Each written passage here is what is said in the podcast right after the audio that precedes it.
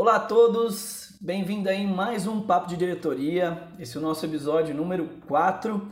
Hoje a gente vai falar um pouquinho sobre posicionamento estratégico em tempos de pandemia. E o intuito aqui, até uma promessa que eu fiz com o Kleber lá no, no, no último bate-papo que a gente teve, é a gente retomar o, o papo de, sobre o BCP, né? Então a gente vai trazer um pouco a discussão sobre o plano de continuidade de negócios. É, então, antes de mais nada, eu queria agradecer aí ao, ao Kleber e a Liana que toparam fazer mais um bate-papo, né? Entrar em mais uma loucura que a gente inventa, né, pessoal? Obrigado mesmo aí por ter topado o convite. É, só para contextualizar então para o pessoal que está assistindo, vai ser o seguinte a dinâmica aqui do programa, né? Então a gente vai trazer em cerca de 30 minutos um bate-papo e a ideia é a cada pergunta que eu for fazendo, né, intermediando, eu passo é, a pergunta para um e depois a réplica para o outro. Beleza, pessoal? Vamos começar então, hein?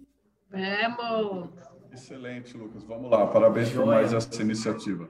Brigadão. Só lembrando então, pessoal, é, esse programa é o Papo de Diretoria, especificamente o episódio 4, tem um apoio da Solística e do Grupo Polar, tá? Então, é, com o apoio dessas empresas é que isso está fazendo sentido ser realizado, um projeto muito legal que a gente está desenvolvendo há tempos aí com todas essas feras do mercado, né? Então, é, agradecer muito aí as empresas por ter topado mais uma vez entrar nessa aí com a gente.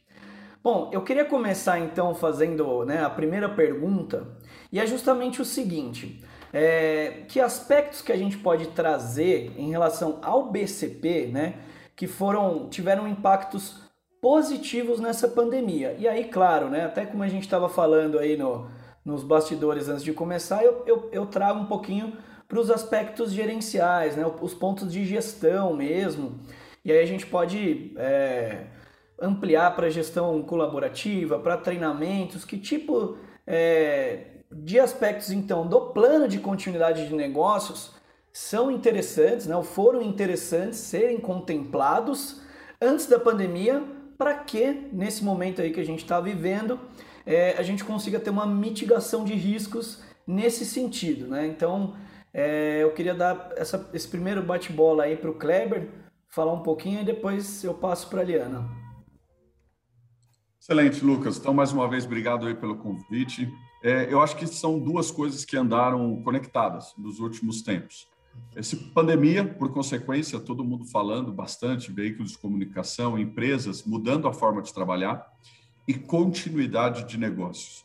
Então, hoje nós temos dois tipos de empresas atuando, né? aquelas que tinham um plano de continuidade previsto numa situação de pandemia e aquelas empresas que aprenderam a fazer gestão de crise durante a pandemia.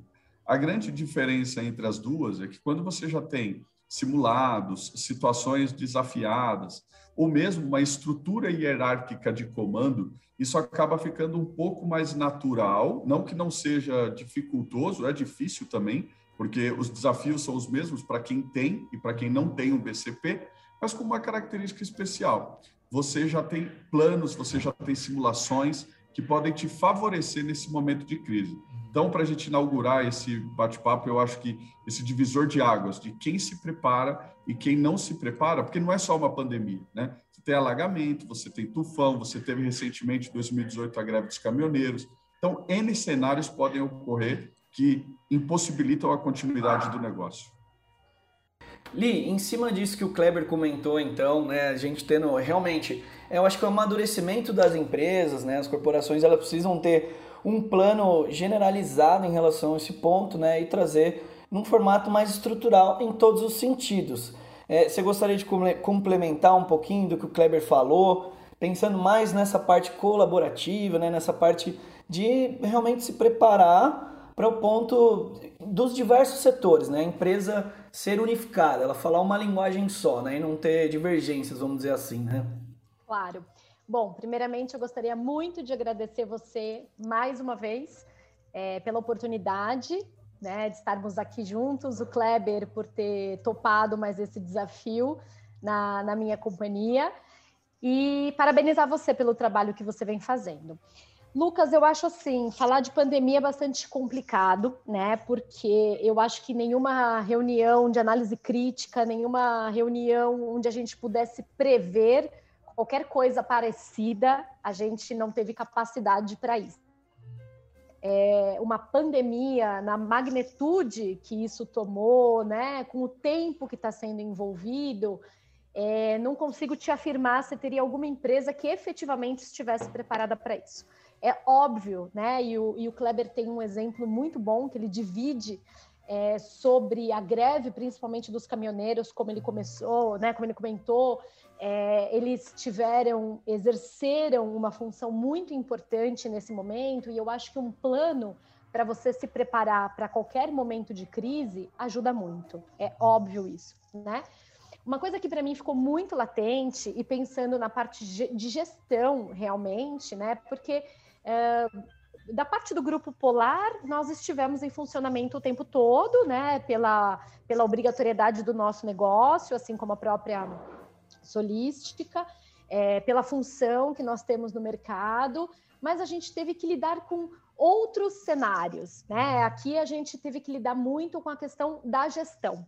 Então, eu, como representante do, do Laboratório Valida e como parte da, da diretoria né, e de soluções estratégicas, mais do que nunca ficou claro a necessidade de uma gestão humanizada. Né? Então, é lógico que dentro do nosso quadro de liderança, da alta direção, a gente tem diferentes perfis aqui de, de gerência né, e de gestores, mas mais do que nunca ficou para mim muito evidente a importância de uma gestão humanizada, de uma liderança que trouxesse equilíbrio e uma empatia muito grande. Então, a gente não está falando só de como continuar o negócio propriamente dito através de processos e procedimentos, né? Então, como eu continuo produzindo, como que eu continuo entregando, é, como que eu continuo com os meus parceiros. A gente teve aí uma falta de papelão no mercado, a gente teve inúmeros, inúmeras pequenas crises que a gente teve que lidar com tudo isso.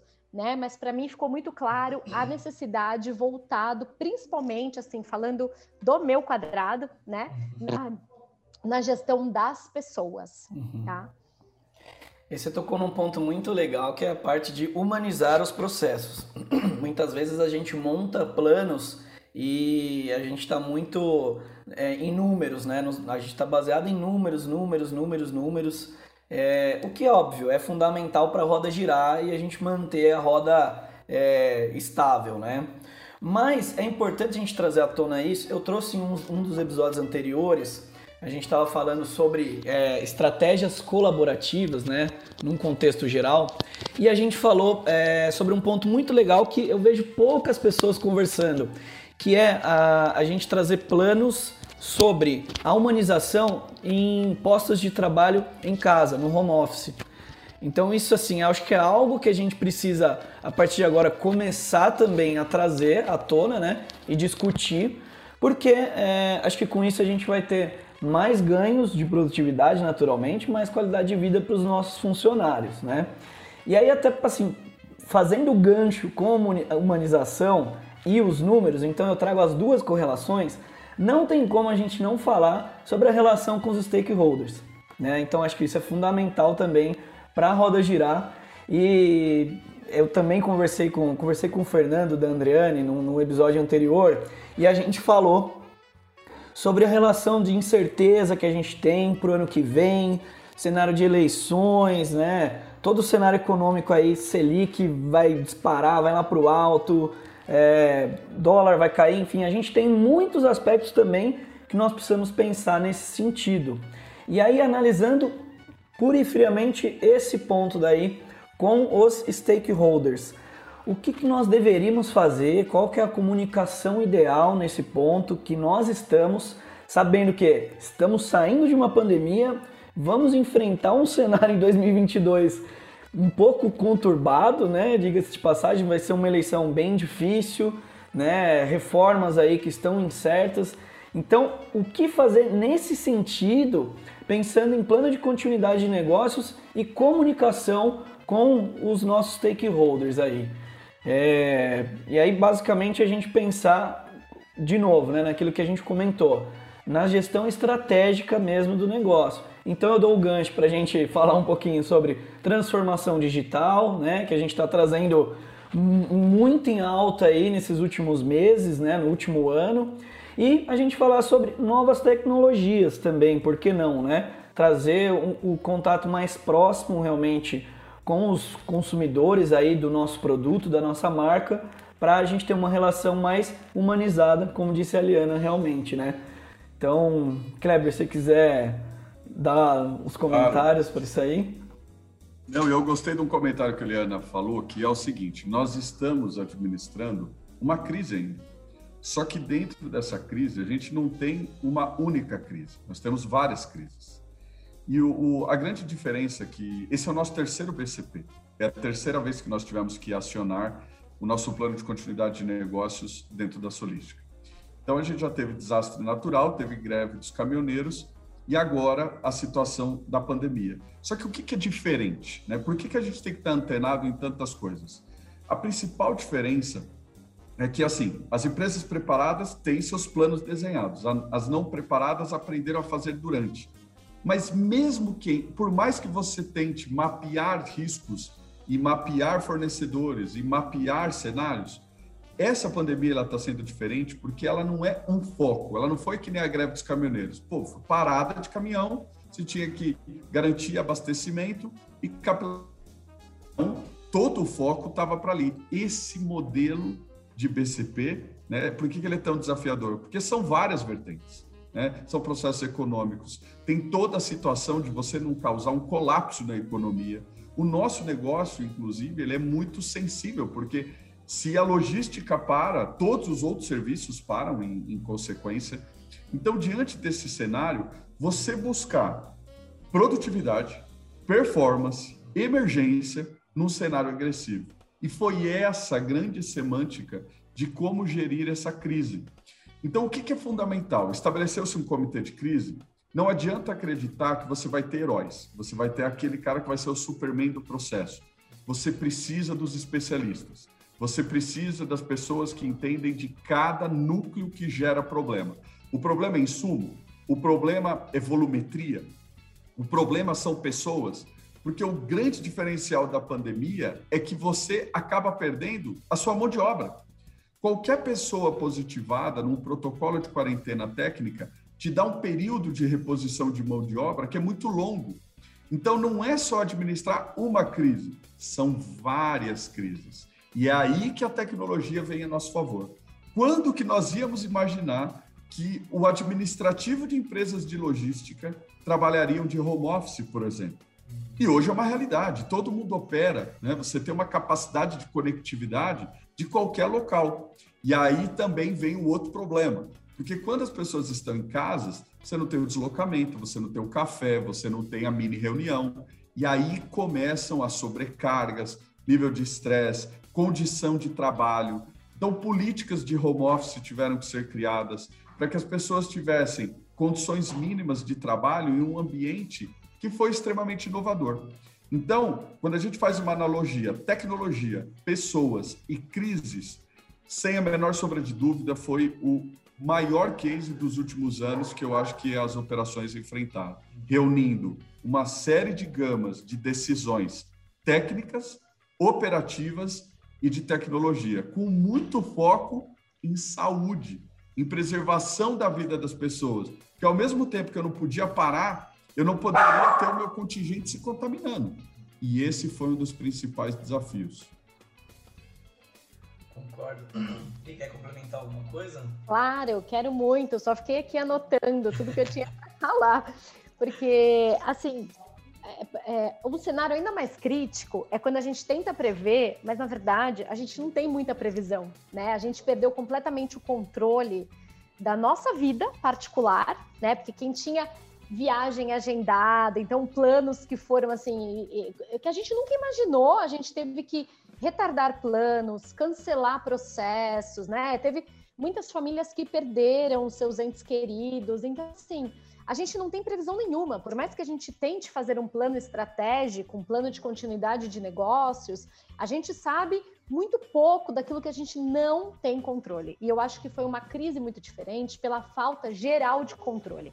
Então a gente não sabe quantos na semana que vem estarão doentes, né? Porque se você tem uma equipe reunida, como por exemplo aqui dentro do Valida, a gente tem a nossa equipe fazendo testes em campo, então a gente não tem como deixar essas pessoas em casa. Então, será, né? Por mais que a gente faça teste, faça PCR, avalie a saúde dessas pessoas, quando que eu vou ter a minha equipe é, desfalcada por um, uma pessoa positivada, né? E, e o que isso traz como consequência?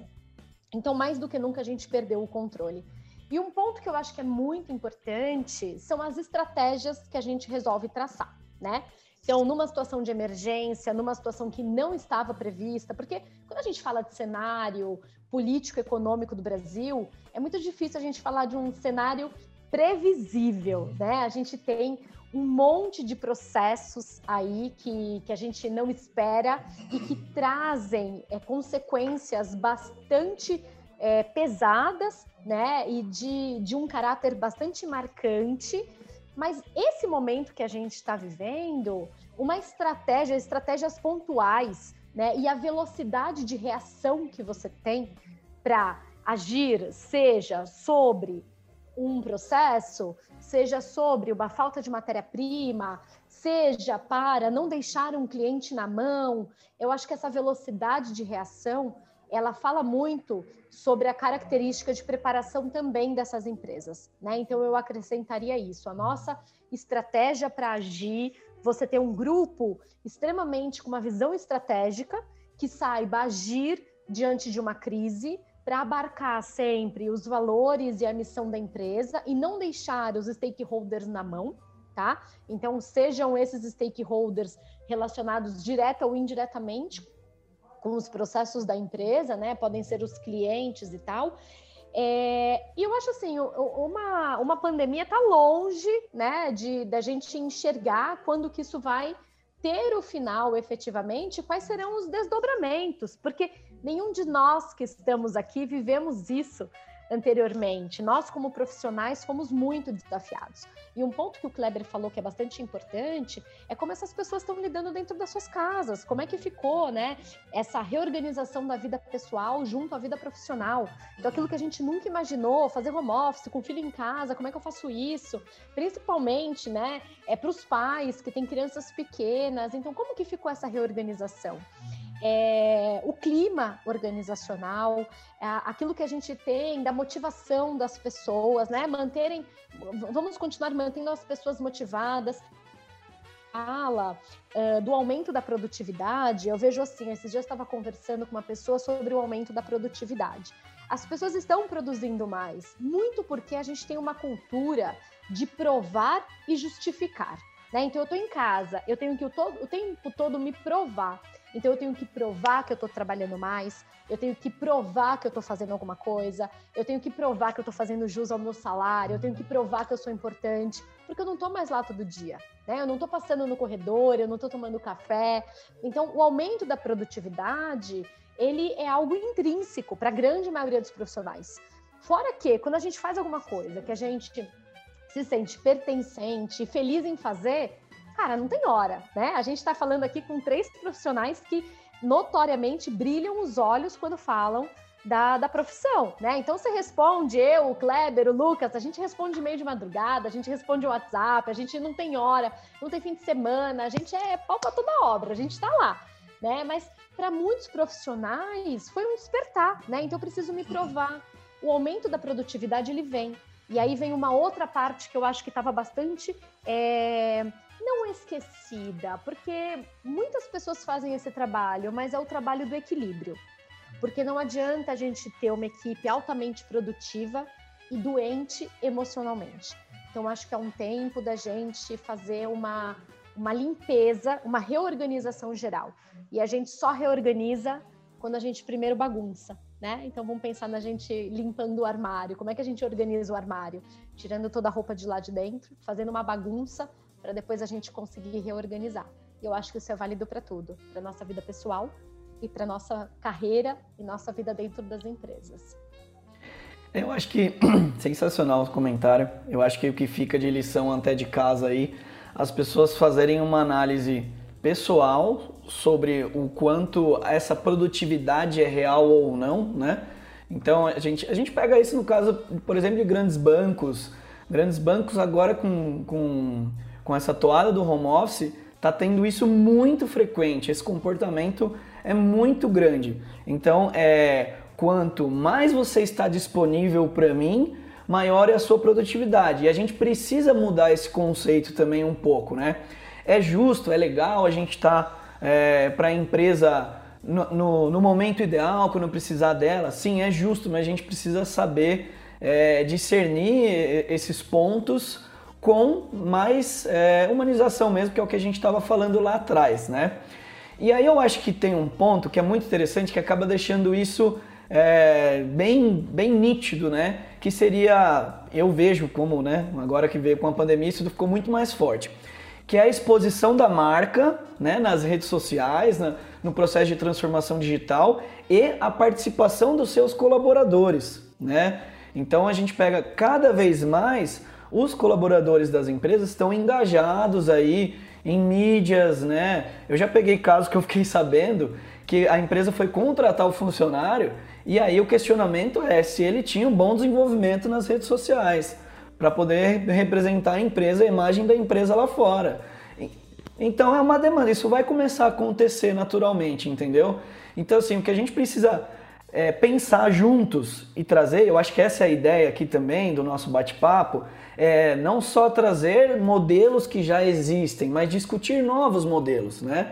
Então, modelos de BCP que a gente aborde esse tema, a exposição da marca e tem que ter muito cuidado que ela pode ser positiva ou negativa, talvez uh, isso não só o colaborador em si falando sobre a marca, mas é, processos de produtividade que vocês comentaram, algo que envolva é, as novas tecnologias, né? A gente precisa tomar muito cuidado de saber se a empresa está entrando nessa, nessa nova tecnologia se ela tem preparo para isso, se ela já elaborou um planejamento completo em relação a essa nova tecnologia, né? Então, repito, seja ela entrar nas, nas mídias sociais, seja ela aderir a uma, vamos supor, a um treinamento por realidade aumentada, seja ela implementar um sistema por QR Code, seja ela qual for, a gente precisa ter isso dentro do sistema corporativo, ali dentro daquela organização, para pensar daqui para frente o que vai ser o futuro, natural. A gente está falando daqui a pouco aí da, do cenário da rastreabilidade,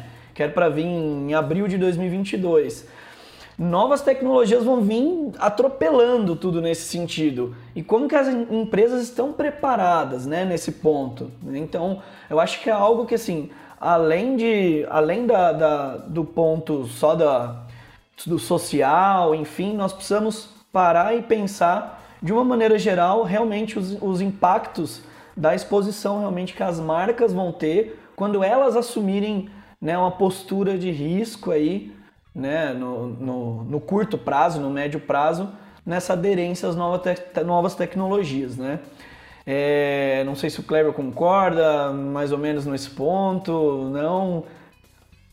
Dois pontos importantes. Né? Nós temos hoje uma relação B2B ou seja, as empresas né, que se integram com as empresas, muito próximo do nível de expectativa do B2C. E por que isso hoje? Hoje todo mundo compra pela internet, todo mundo tem acesso a tecnologias é, no seu celular. Né? O seu celular hoje, é, se você perde o seu celular, dependendo do grau de itens que você tem ali dentro, seja banco, seja agenda particular, Outlook, as funcionalidades do dia a dia, a pessoa fica a pé né? Chega a ficar a pé, literalmente. Até o cartão de crédito está no celular. Então, essas relações B2B, elas foram muito potencializadas por um nível de atendimento do B2C. Então, o quanto eu me sinto consumidor nas relações interdependentes das empresas. E isso está causando é, uma aceleração de um processo de gestão da informação que chega a ser avassalador. Se você olhar para 10 anos atrás, nós não tínhamos WhatsApp, nós não tínhamos Instagram, nós não tínhamos redes sociais que eram ferramentas de trabalho que são utilizadas por qualquer um. E aí tem os dois lados da moeda. Porque quando você tem muito acesso É, tudo, é, tudo que é demais, né? Isso é conselho de vó e de mãe, né? Tudo que é demais faz mal, e é verdade. A velocidade com que a gente está evoluindo é, a capacidade tecnológica, é, e olhando para o cenário brasileiro principalmente, nós temos problemas muito graves estruturais que muitas vezes impossibilitam a mesma velocidade de desenvolvimento de alguns setores. E aí é que nós temos as frustrações, daí é que nós temos o risco de exposição da marca, não por um, por um equívoco, mas às vezes por uma extrema particularidade. Porque uma má notícia, uma informação mal colocada, isso vai para a mídia muito rápido. E o reparo de uma retratação não dá tempo. Por que, que eu falo isso? Quando você está montando um BCP, você também tem que prever quais são as respostas que você vai dar, qual é o posicionamento da empresa perante algumas situações. E isso, ao longo desse um ano e meio, é, toda, toda semana, né? no começo da pandemia, nós soltávamos comunicados diários. Isso durou um ano. Um ano soltando comunicados diários sobre particularidades, sobre impactos, sobre é, taxa de contaminação. Então, usar a ferramenta com indicadores, com visibilidade e com uma informação validada por uma equipe, volta a repetir, multidisciplinar, é o que te garante, às vezes, ali até uma proteção diante de um cenário tão agressivo. Tentar se antecipar a, a causas que você sabe, olha, essa informação vai gerar questionamento, esse dado pode impactar. E esse um ano e meio ele serviu para a gente treinar muito isso. Ele serviu para a gente colocar em prática de que tudo que sai da companhia, ele tem que ser mensurado de uma forma rápida, decisões rápidas e com empoderamento das pessoas. Porque se você acreditar que as pessoas não vão ter acesso à informação rápido, hoje não tem mais, né? Não tem mais o café. Hoje a informação está no seu celular, mais rápido que e-mail. Quem nunca recebeu um WhatsApp com uma crítica, sendo que a não conformidade só, só foi chegar muitas vezes até no outro dia? E você já está com a crítica ali no WhatsApp. E nisso tem foto que, porventura, se você não tem um bom controle, já pode estar rodando nas mídias, e isso é irreparável. Ah, o plano de continuidade de negócios, inclusive no nosso BCP, a gente tem um capítulo específico que trata única e exclusivamente mídias comunicação com a imprensa, comunicação com a sociedade, porque por detrás de uma marca existe toda uma preocupação de sustentabilidade, de atuação responsável, de congruência com a sociedade como um todo. Construir uma marca são anos, mas destruir uma marca são momentos, fração de segundos. Então, por isso que seja uma pandemia, seja uma crise, uma, uma simples ocorrência, né, que pode acontecer e, e virar notícia, você tem que estar muito preparado com os seus planos. Você vai saber todas as respostas? Não. Muitas vezes você até aprende durante a crise. Mas o quão você investir previamente nesse conhecimento e nessa capacitação das pessoas, melhor vai ser o resultado profissional. Acho que o negócio é o seguinte, né? Cada vez mais a, a velocidade de transformação está mais rápida. Então é humanamente impossível a gente conseguir é, medir todos os fatores de risco, né? Isso aí não só em qualidade, mas em qualquer aspecto da empresa. E, mas eu acho realmente que se a gente conseguir ter, é, sempre pensar, né, então, dois passos para frente, já se antecipar a, a pontos nesse sentido da comunicação propriamente dita. E aí eu acho que é um ponto fundamental é, que a parte dos treinamentos, o treinamento dos colaboradores nesse sentido, de saber se expor à marca, né? Em N fatores, desde o, desde o operador, ao entregador, ao comercial, ao administrativo, ao financeiro. Se todo mundo souber falar a mesma língua, que é o que a gente falou lá atrás, multidisciplinaridade, todo mundo tem uh, o mesmo posicionamento naquela empresa. Talvez a gente consiga reduzir um pouco o impacto negativo de, de um eventual é, de um eventual contexto errado, colocado de forma errada, e que aí foi o que o Cleber falou. Para você ganhar notoriedade demora né, anos, para você perder a questão de segundos, né? O que, que você acha sobre isso, Li? Ai, eu acho um monte de coisa, eu não dou conta da velocidade do meu pensamento. Eu acho que a tecnologia, Lucas, ela é um caminho sem volta, né? Isso é, é fato consumado.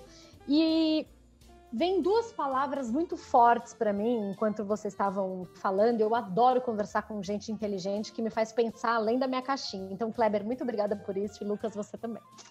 Mas parceria de sempre, né, Li? Me... Parceria de contínua. sempre. É, uma coisa que sempre me vem muito assim, né? Eu acho que essa questão que o Kleber abordou, ela é bastante importante e factível com relação à velocidade, né, às informações. E eu acho que mais do que nunca, duas palavras fazem muito sentido para serem aliadas à tecnologia. Além de muitas outras, mas vamos aqui destacar duas: estratégia e equilíbrio. Por quê? Nunca se misturou tanto o que na verdade nunca foi dissociável, né? Vamos falar, vida profissional e pessoal. Mas a gente conseguia, entre aspas, separar. Por quê? Porque a gente tinha ambientes físicos diferentes. Então a gente falava, isso aqui é minha vida pessoal, isso aqui é minha vida profissional. Hoje a gente está dentro do mesmo setting, né? A gente não tem mais isso. Então você está fazendo uma reunião, tem um cachorro latindo, tem o filho pedindo para comer. Então, as coisas se misturaram muito. E na consequência disso tudo, por quê? A tecnologia permite isso, porque a partir do momento que a gente tem um dia lotado de calls, e claro que tem a sua parte boa, né? Porque, cara, ninguém atrasa call, né? A gente consegue marcar, a gente se organiza, não tem o trânsito, não tem a portaria que impede a gente chegar na hora, a gente ganha em produtividade, enfim. Mas também tem uma parte que a gente tem que tomar cuidado, que é a parte do equilíbrio e da estratégia. E aí, puxando esse gancho, falando das redes sociais e da exposição da nossa marca, tem uma série de consequências. Então, quando a gente fala em redes sociais, a gente tem que tomar muito cuidado com aquilo que a gente posta na nossa rede social e na nossa rede profissional, né? Quem tem essa divisão ainda, como é o meu caso, é, se é que isso é possível, né? E a gente tenta separar isso, mas a gente tem que tomar muito cuidado. Então, de novo, a estratégia e o equilíbrio tem que estar presente e o discernimento. Só que a gente cai num, num ponto que é assim factível, né? O que é óbvio para mim não é óbvio para você. A gente trabalha dentro da mesma empresa. Então, uma informação que eu coloco, pela velocidade que essa informação se espalha, isso pode se virar contra mim. Um dia eu estava dando uma entrevista acho que a gente pode falar que sem problema nenhum o canal, né, para o UOL. E aí eu estava falando para ela de todos os problemas para jornalista da, da, da, vacina, de perder a temperatura e tal. E num determinado momento eu falei, mas você não pode publicar isso que eu estou falando. Porque, de repente, você publica e a população resolve não tomar mais vacina. Então a gente tem que tomar muito cuidado com a informação que a gente dá. E não só, né, não menos importante, mas não só pela preservação da marca, pela preservação do produto e de si próprio, mas pela preservação da saúde da população e do que isso pode impactar. Então a gente, é, ao mesmo tempo que a tecnologia ela alia, ela acaba sendo na mesma proporção um grande desafio. E aí de novo o equilíbrio e a estratégia é que vão pautar a medida, né, do que isso deve ser. E, lógico, é, os planos que são traçados junto à empresa e os seus colaboradores deixam claro quais são os direitos e os deveres e até onde os seus colaboradores podem ir atrelando a sua marca. Isso é um ponto muito delicado que a gente tem que saber usar a tecnologia a nosso favor. Porque, como o Kleber falou, né, a gente demora anos para construir a imagem de uma empresa mas hoje para destruir é uma fração de segundos, né? É uma, uma, uma frase mal colocada, uma informação que você dê de forma errada, e aí a gente também precisa pensar muito bem em quem que a gente coloca nessa exposição, para quem que a gente dá eh, esse cartão verde, né? Para conseguir expor a nossa marca. Sem dúvida. Eu acho que a gente resume tudo que, que a gente conversou aqui. É, a questão da velocidade da transformação digital, nessa questão das gestões cada vez mais as pessoas. É, a gente cria margem para inúmeras interpretações nas mídias. Então você fala A, A tem mil interpretações diferentes, a pessoa entendeu B, C, D, E, F, G e cada uma emite a sua opinião, que hoje todo mundo, com essa facilidade da transformação, todo mundo se sente no direito de opinar e comentar, mesmo não tendo uma fundamentação clara sobre aquele determinado assunto, mas ok, é do jogo e a gente precisa se acostumar com isso e avançar nesse sentido. Também são conversas que a gente precisa trazer, né? E acho que só para deixar um, um contexto final, nós precisamos avançar em tudo que nós conversamos, em trazer a, os, os argumentos, as análises de riscos de um BCP para o futuro que nós queremos. Então, a chamada sociedade 5.0. Acho que quanto mais a gente conseguir implementar os conceitos de novas tecnologias com qualidade de vida, cada vez mais nós vamos conseguir é, mitigar os nossos riscos, sejam eles operacionais, sejam ocupacionais dos nossos colaboradores, sejam em diversos aspectos, humanizados, como a Helena falou. Então, acho que se o que fica de lição para a gente é, debater nas próximas vezes agora seja exatamente isso: elaborarmos né, planos de continuidade de negócios, mirando sempre a boa gestão, obviamente, mas também esse lado da sociedade 5.0. Então, vai vir novas tecnologias agora de maneira mais acelerada ainda. É, como eu comentei mais atrás, quando a gente entrar na questão da rastreabilidade, então vai ser um Deus nos acuda no mercado inteiro aí como um todo.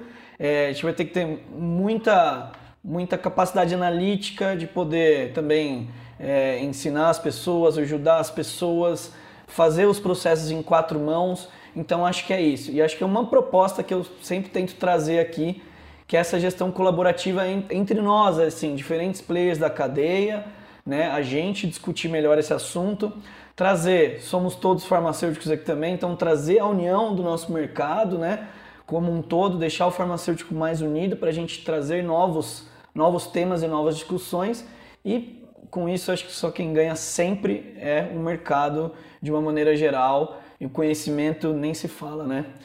Senhores, ainda, mais Lucas, se me permite, com muita fundamentação técnica, porque o grande problema hoje são os mini especialistas, né? Aquelas pessoas que leem duas, três coisinhas e já opinam em cima de um, de um prefácio, né? Então, eu acho que no futuro, esse cadenciamento da capacidade técnica de realmente quem são os especialistas?